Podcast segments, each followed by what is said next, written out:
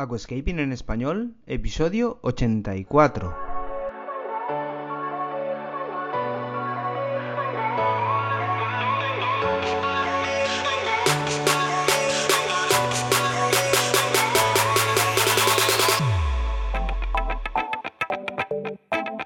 Muy buenos días a todos y bienvenidos a Aquascaping en español, el podcast de Nascapers para todos aquellos apasionados al paisajismo acuático que queréis llevar vuestro acuario a un nivel superior.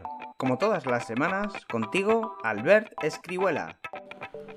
Muy buenas a todos, ¿qué tal? ¿Cómo estáis? Espero que muy bien, que estéis perfectamente y que vaya todo sobre ruedas y enfilado. Venga, bienvenidos a Aquascaping en español otro podcast de Nascaper. Mi nombre es Albert Escribuela y vamos a hablaros hoy pues de una saga, de una línea de vídeos que hemos inaugurado en el canal de YouTube y que espero que tengan muy buena acogida, ¿de acuerdo? Y bueno, me he visto motivado a ello gracias a un suscriptor que me comentó que por qué no hacía pues un planta por planta y pues bueno, me he puesto el mono de trabajo y ya empezamos el domingo pasado con la primera planta que fue la Micrantemum cuba, ¿de acuerdo?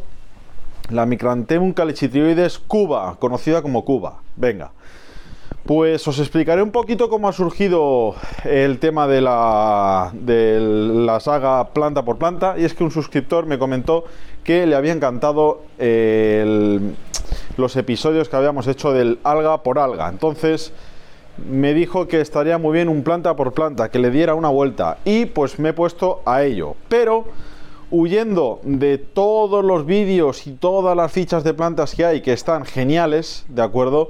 Pues yo em, he creado un formato pues algo más novedoso, pues explicando un poco eh, de qué se trata la planta, cómo se tiene que podar, cómo... Eh, qué, exige y bueno, pues eh, ya os digo, el domingo pasado hicimos el primer vídeo y se van a venir unos cuantos. No vamos a hacer evidentemente las 300 plantas que hay en catálogo, pero pues bueno, vamos a ver em, las que yo creo que más se os adaptan, las más exigentes y las que más demandáis, pues por poneroslo un poquito más fácil. Venga, vamos a empezar con la Micrantemum calcitrioides cuba que le han cambiado el nombre. Antes era Emianthus, ahora es Micrantemum calcitrioides cuba. Lo han englobado dentro de la familia de la Monte Carlo. ¿eh? No sé a qué es debido, sinceramente. No soy yo muy fanático de los cambios de, de nombre. Pero, pues bueno, pues es lo que hay. Venga, es la planta tapizante más demandada por los aquascapers, por los aficionados. Es la que más gusta, es la de hoja más pequeña y pues la que se puede crear mantos donde parece una auténtica alfombra.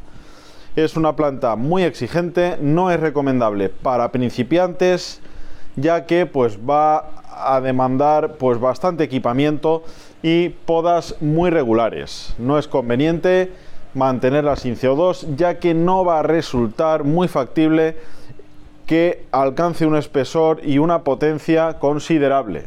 Con lo cual, pues eh, te aconsejo que si eres novato y quieres tapizante, pues empieces quizás por una Marsilea Crenata, puede ser muy buena opción. O pues eh, antes de la Cuba quizá tengas que probar la Monte Carlo y pues bueno, Existen varios trucos por lo que respecta al plantado de esta tapizante y es que es muy normal y muy lógico que en tus primeras plantaciones pues esta planta una vez la has falcado en el sustrato tienda a flotar, ¿de acuerdo? Esto se soluciona muy fácilmente con el plantado en inglete. Si coges una pinza a 45 grados, pues eh, coges el rizoma, te lo llevas al sustrato y si haces un giro de muñeca y haces que quede sustrato por encima del rizoma, pues vas a tener muchísimo más fácil que no se desplante, ¿de acuerdo? Es una planta que pues eh, eh, al principio cuesta de enraizar, pero luego va muy bien, si tiene lo que hay que tener. Pues Si gastas las, eh, la línea Chihiros, si te gusta la línea Chihiros, pues em, te va a hacer falta la Pro o la WRGB2. La Slim, pues quizás no sea lo más indicado. Si te mola la línea Twinstar, pues la línea S es la que te va a ir bastante bien. Y si tienes o te apetece irte a ADA, pues la ADA Solar RGB o la Aquasky G te va a ir genial. Esas tres gamas, esas tres marcas, pues van a poder hacer que la cuba pues tenga bastante potencia, ¿de acuerdo?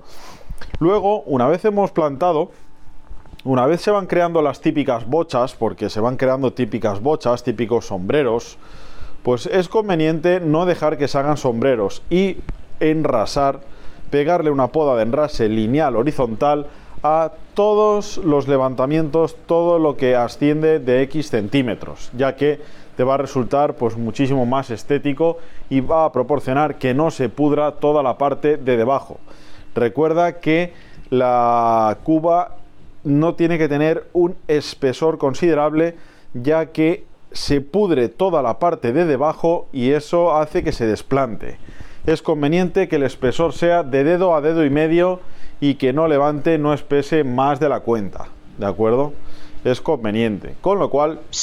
¿Te gusta el paisajismo acuático? ¿Te apasionan los acuarios plantados? ¿Alucinas con peces, plantas, gambas y caracoles?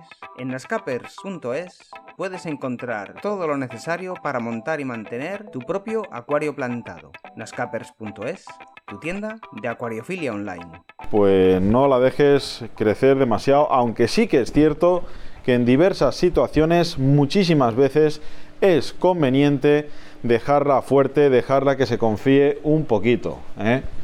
Bien, venga.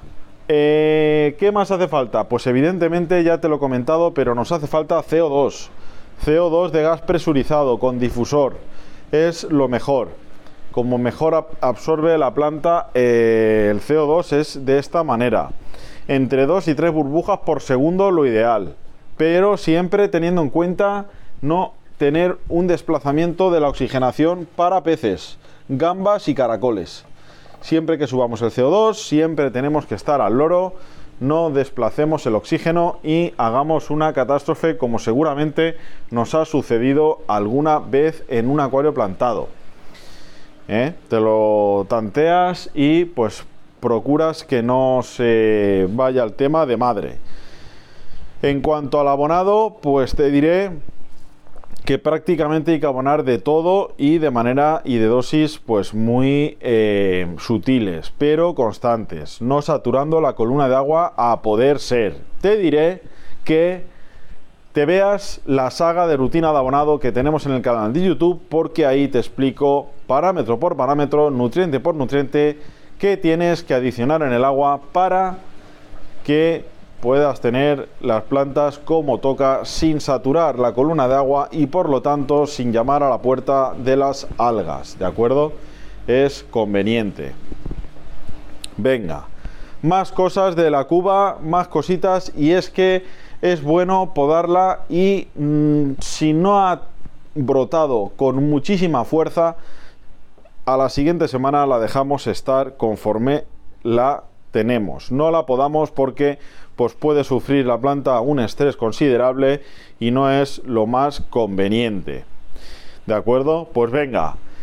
Os he dado una serie de pinceladas, no obstante, no me gusta repetir contenido, siempre trato de decir cosas que no he dicho en los vídeos y pues bueno, no obstante, si te apetece vernos por YouTube, pues tienes un canal muy, muy majo, muy bueno, con muchísima musculatura, poco a poco va adquiriendo eso pues un porte considerable y pues te esperamos por ahí.